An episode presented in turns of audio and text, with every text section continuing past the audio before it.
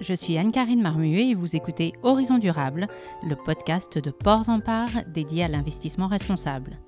L'ambition de ce podcast est de mettre en lumière des personnes, des entreprises pour qui développement économique et croissance durable ne sont pas incompatibles.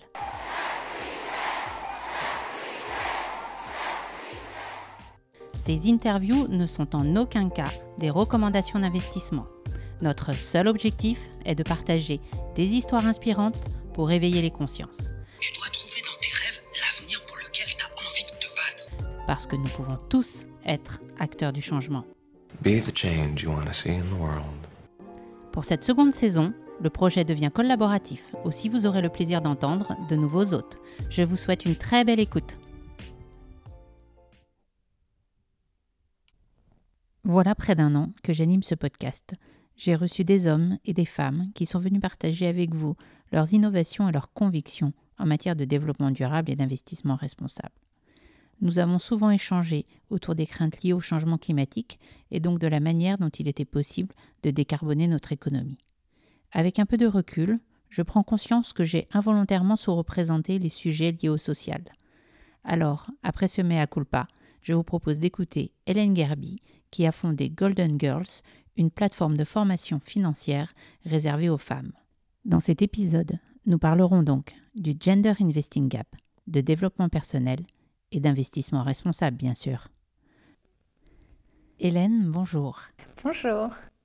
Mille merci d'avoir accepté de prendre un peu de temps pour nous parler de Golden Girls et de ce que tu fais au micro de Horizon Durable. Je te propose de commencer par te présenter et ensuite nous expliquer qui est Golden Girls, ce que tu fais et à partir de quel constat de départ tu as lancé ton idée. Merci beaucoup. Je suis vraiment ravie euh, d'avoir cette opportunité aujourd'hui de, parler euh, davantage de, Golden Girls. Moi, je suis la fondatrice. Donc Golden Girls, c'est une plateforme de formation aux finances personnelles et à l'investissement à destination des femmes. À l'origine euh, de ce projet, et c'est un constat très clair en fait, aujourd'hui en France, il y a finalement très peu de femmes qui investissent. Il y a environ 10 à 15% de femmes qui investissent. Ce chiffre-là, ça concerne essentiellement les marchés financiers. Et on sait que pour les hommes, c'est au moins le double alors que les chiffres prouvent que 73% des femmes s'intéressent à l'investissement. Mais derrière, il y a des obstacles, pardon, il y a des freins, puisqu'elles sont seulement 10 à 15% à investir. Et donc en fait, ça, c'est ce qu'on appelle le gender investing gap. Alors on n'a pas de mot en français, et d'ailleurs ça illustre bien le fait que ce problème-là est encore peu visible en France, et pourtant euh, l'impact de ce gender investing gap est conséquent, puisque euh, aujourd'hui en France, on sait qu'au moment de la retraite, c'est là qu'on voit apparaître les vraies inégalités. Parler de la triple peine des femmes. Euh, triple peine pourquoi? Parce que euh, d'un côté, les femmes gagnent moins euh, d'argent que les hommes. Hein. donc ça, c'est un chiffre qui est connu, c'est à peu près 24%, donc 23,7% d'écart salarial pour être précise. En parallèle de ça, les femmes investissent moins. Et elles vivent pour autant 5 ans de plus en moyenne hein, que les hommes. Donc c'est-à-dire les femmes en France doivent vivre plus longtemps avec moins d'argent. Donc c'est ça le constat. Et en fait, ce gender investing gap, hein, comme, beaucoup de choses, c'est un problème euh, systémique, c'est un problème complexe. Et notre mission chez Golden Girl, c'est justement de s'attaquer à ce sujet. Je rebondis sur tes propos. Il est vrai qu'en France, de nombreux articles soulignent le manque d'éducation financière dans les parcours académiques et scolaires. Et il y a certainement aussi un contexte socioculturel qui engendre des tabous autour de l'argent. Qu'en penses-tu? Oui, complètement. Euh, en effet, euh, en France, il y, a tout un contexte euh, particulier. Donc, juste pour remettre un peu de perspective, ce gender investing gap, il existe généralement dans le monde entier. Enfin, en tout cas, là où on a des outils pour le mesurer, c'est une réalité euh, aussi dans le monde anglo-saxon, euh, puisqu'il y a des initiatives assez similaires à Golden Girls qui existent et qui existent depuis d'ailleurs plus longtemps. Euh, donc, donc c'est une réalité. En revanche, nous, on a, on va dire en France, un niveau de complexité additionnel, et c'est ce que tu évoquais, c'est la question du tabou autour de l'argent. Qui fait qu'en plus, ces conversations-là sont plus complexes à avoir. Mais en fait, alors il y, y, a de multiples causes, hein, mais si on, si on on veut rentrer un peu plus dans, l'analyse des, causes de, cet écart, hein, de cette inégalité d'accès à l'investissement, euh, la première cause est toute simple, euh, elle est assez mathématique, hein, c'est ce qu'on vient d'évoquer. Les inégalités salariales font que mathématiquement, les femmes ayant moins d'argent elles ont moins d'argent à investir. Bon, ça, ça paraît assez logique. La deuxième cause, c'est ce que tu évoquais, c'est une dimension du coup qui est un peu plus sociale. En fait, là, il faut aller chercher du côté de l'éducation que l'on a autour de l'argent, puisque en 2021, les petites filles, les petits garçons continuent à être éduqués euh, quand même très différemment à l'argent. Donc ça, c'est quand même un, c'est un sujet qui, qui, a un impact, parce que du coup, euh, derrière, il y a une dimension de confiance en soi qui va beaucoup jouer. Euh, c'est-à-dire qu'on est dans une société où on va souvent dire que les petits garçons sont plus doués en maths, et donc par un peu extrapolation, on va dire que la finance, c'est tout de suite plus leur domaine. Et donc, euh, et donc derrière, du coup, il y a beaucoup de femmes qui vont se retrouver un peu, entre guillemets, déresponsabilisées. Hein. Il ne s'agit pas de, de, dire que les femmes sont coupables, hein, mais, mais il y a un effet euh, qui joue comme ça. Donc cette, cette notion de, voilà, beaucoup de femmes qui se disent, bah moi je suis moins compétente. Euh, la connaissance financière aussi, bien sûr, comme tu l'évoquais. En France aujourd'hui, il y a un vrai sujet sur l'éducation financière parce que, euh, pour plein de raisons, parce qu'on n'a pas d'éducation financière à l'école, mais aussi parce qu'on vit dans un pays où il y a un État-providence si fort que finalement, il y a un phénomène où on se dit, euh, ok, c'est moins finalement c'est moins légitime de s'occuper de ces sujets-là parce que euh, on est censé avoir tout un filet de sécurité, un dispositif autour de nous. Euh, typiquement, on n'a pas appris en France à préparer nos retraites parce qu'en fait, euh, on nous dit que on, s'attend tous et toutes à avoir une retraite à la fin. Bon, le discours est un peu en train de changer, mais dans, les pays anglo-saxons, dans les pays où il n'y a pas ce niveau-là de, présence d'un État-providence fort, ben, ce sont des pays où il y a une culture de l'investissement qui est beaucoup plus forte. Mhm. Et donc là, c'est sans dimension de genre. Je veux dire, c'est en général dans la, dans la culture. Et après, si on veut rentrer encore plus dans le détail, il y a encore d'autres sujets. Il y a peu de lieux de socialisation autour de l'argent euh, pour les femmes. Euh, il y a beaucoup de clubs d'investissement pour les hommes, il n'y a pas le pendant pour les femmes. Donc, euh, alors que se retrouver en communauté, pouvoir en parler, très important en fait dans le mécanisme aussi de passage à l'action. Donc, concrètement, quelle est la mission de Golden Girls et que proposes-tu aux femmes qui le souhaitent? Alors, notre mission, c'est donc de démocratiser l'investissement et plus globalement, on parle aussi des finances personnelles, hein, pour le rendre accessible à toutes les femmes. Et donc concrètement, euh, lutter contre ce gender investing gap. Mais nous, à notre échelle, du coup, on pense qu'on peut agir sur, d'une part, proposer des parcours de formation qui vont tenir compte en fait de cette réalité qui est que pour investir, il ne suffit pas d'avoir des outils techniques, c'est-à-dire qu'il ne suffit pas de savoir comment fonctionne tel ou tel actif. Parce qu'en fait, investir, c'est aussi une question d'état d'esprit. Faut essayer de un peu mieux comprendre cette inégalité d'accès à l'investissement. Pour une grande part, ce sont beaucoup de freins. Ils sont présents chez les hommes aussi, mais particulièrement présents chez les femmes. Donc, euh, beaucoup de questions qu'on va se poser de... Euh, euh, oui, mais en quoi est-ce que je suis légitime? Parce que tout de suite, un investisseur une investisseuse, c'est des mots qui font peur. On a l'impression qu'il faut être un expert, qu'il faut être une experte du sujet, qu'il faut être riche. Euh, alors il y a beaucoup de grands mythes comme ça autour de l'investissement et donc nous, une de nos missions, c'est quand même de déconstruire un peu tous ces grands mythes et ramener l'investissement à quelque chose de beaucoup plus, alors simple d'une part, mais aussi qui peut être dans la réalité, dans le quotidien de beaucoup de personnes. Là, on n'est pas en train de dire qu'on va former des femmes à devenir des business angels. On n'est pas sur des choses, on est sur de l'investissement. Moi, je parle souvent de l'investissement du quotidien. Donc voilà, et donc du coup, c'est proposer des parcours de formation qui tiennent compte de cette dimension-là. Donc moi que j'aime bien appeler alors les soft skills de l'investissement, de cet état d'esprit, développer cet état d'esprit et en parallèle, bah, bien sûr, être outillé concrètement, donc développer des hard skills de l'investissement. L'idée c'est de le faire en collectif parce qu'on pense vraiment euh, que le collectif va apporter parce qu'il y a plusieurs enjeux derrière, dont notamment cet enjeu de dénouer euh, la question du tabou euh, de l'argent. Et en plus du collectif, nous, on veut introduire dedans du développement personnel parce qu'on pense que euh, le développement personnel, c'est un champ qui, peut aussi profiter à la question des finances personnelles. On parle parfois de développement personnel financier parce que c'est un vrai axe pour, pour se développer, pour être bien. Il y a aussi cette idée de bien-être financier. Maîtriser ses finances personnelles, c'est un vrai levier. Donc ça, c'est toute la partie vraiment de, de, de formation, parcours de formation. On est en train de construire toute une méthodologie et puis après, il y a la partie que j'appelle plus de médias, qui va être toute la dimension de sensibilisation autour du sujet. Parce que on pense réellement que euh, c'est un sujet qui est aussi politique et que c'est très important d'en parler au-delà de... Alors il y a toutes les femmes qu'on va former, toutes les femmes dans notre communauté, mais il faut aussi faire bouger les lignes, encore une fois, avec tout l'écosystème sur, ces sujets-là, parce que l'égalité économique et financière, elle ne se fera pas sans une égalité face euh, à l'investissement. Euh, donc, euh, donc ça, c'est le deuxième point. Et puis la communauté, j'en parlais déjà, le collectif, c'est au cœur du projet. Investir, c'est une notion très large. On peut parler euh, d'acquisition de la résidence principale, de constitution d'une épargne, de préparation de la retraite. Est-ce que tu peux nous en dire un petit peu plus sur chacun des programmes que tu proposes? Avec plaisir. Alors en fait, du coup, les, programmes, donc ils sont pensés donc en digital. On veut euh, rendre la formation bah, accessible à un maximum de femmes.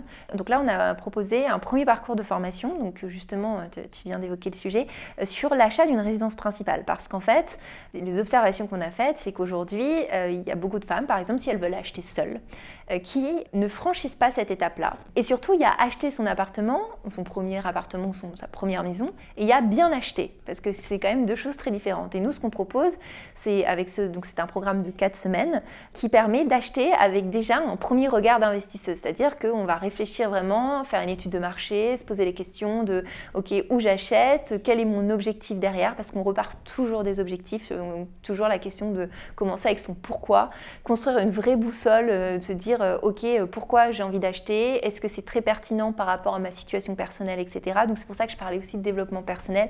Toujours penser ces projets, réaliser aligner ses projets d'investissement en fonction de ses projets de vie. Donc ça, c'est vraiment une approche euh, très importante. Donc il y a ce premier parcours qu'on a développé et qu'on va proposer à partir de l'année prochaine. Euh, donc sur quatre semaines, donc on rentre vraiment dans le détail. Euh, l'idée, c'est de faire quatre sessions collectives et chaque jour, les participantes reçoivent un email de contenu. Donc on rentre vraiment dans le détail. On propose aussi des documents euh, très concrets, euh, le dossier de prêt bancaire, un simulateur pour vérifier si c'est la bonne option d'acheter ou de louer, des modèles d'offres d'achat. Et en début d'année prochaine, du coup, on va lancer de nouveaux parcours. Donc un parcours qui sera dédié pour le coup à l'investissement locatif. Euh, et euh, ensuite, l'autre grand parcours, ce sera du coup d'investissement sur les marchés financiers. Donc euh, ça qui viendra un peu plus tard. Et en parallèle de ça, ce qu'on va lancer en début d'année prochaine, enfin plutôt au printemps, ça va être un club. Donc l'idée de ce club, c'est pouvoir permettre aux femmes qui souhaitent déjà commencer à signifier à ces sujets-là de pouvoir le faire sur, euh, sur un rythme un peu doux, entre guillemets. C'est-à-dire, euh, je rentre dans le club. Euh, dans ce club, j'ai accès à tout un socle de formation que je peux suivre à la demande sur tout ce qui va concerner les finances personnelles. Et ensuite, j'ai des masterclass sur les sujets plus précis qui m'intéressent, des meet-up où on peut rencontrer en physique les autres femmes du club, etc. Et donc, vraiment commencer à fédérer la communauté autour d'événements. On a parlé d'égalité homme-femme. Mais vous, dans vos recommandations, vos préconisations, est-ce que l'investissement responsable, les critères ESG, voire euh, la finance solidaire, ce sont des choses que vous mettez en avant? En effet, nous sommes convaincus que si on veut aller jusqu'au bout de la démarche, il faut bien sûr intégrer cette dimension-là. Et, et, même, j'irais même au-delà de l'intégrer, elle va être au cœur de la proposition de valeur. C'est-à-dire que aujourd'hui, on le sait déjà, les femmes ont une sensibilité particulièrement forte à ces sujets-là. il ne s'agit pas de tirer un portrait euh, manichéen en disant euh, les hommes aiment ça en investissement, les femmes aiment ça, mais typiquement il y a une étude qui fait référence sur le sujet du BCG sur la question du, rapport des femmes à l'investissement, et ce qui ressort c'est que pour 64% des femmes, la question des critères ESG est cruciale dans leur décision d'investissement quand, par exemple, chez les hommes, la dynamique est beaucoup plus tournée autour de la question de la performance. 95% d'entre eux vont dire que euh, pour eux, ce qui est important, c'est augmenter leurs revenus.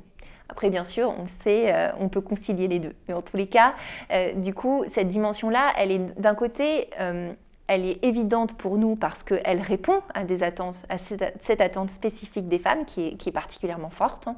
Et, d'autre part, pour nous, euh, quand on parle d'impact, c'est en effet à deux niveaux. L'impact, il est dans le fait d'avoir un investissement, je parle souvent d'un investissement plus inclusif, c'est-à-dire qu'un investissement qui est euh, à présent accessible aux femmes, mais aussi faire en sorte que finalement cet argent, il aille dans la bonne direction.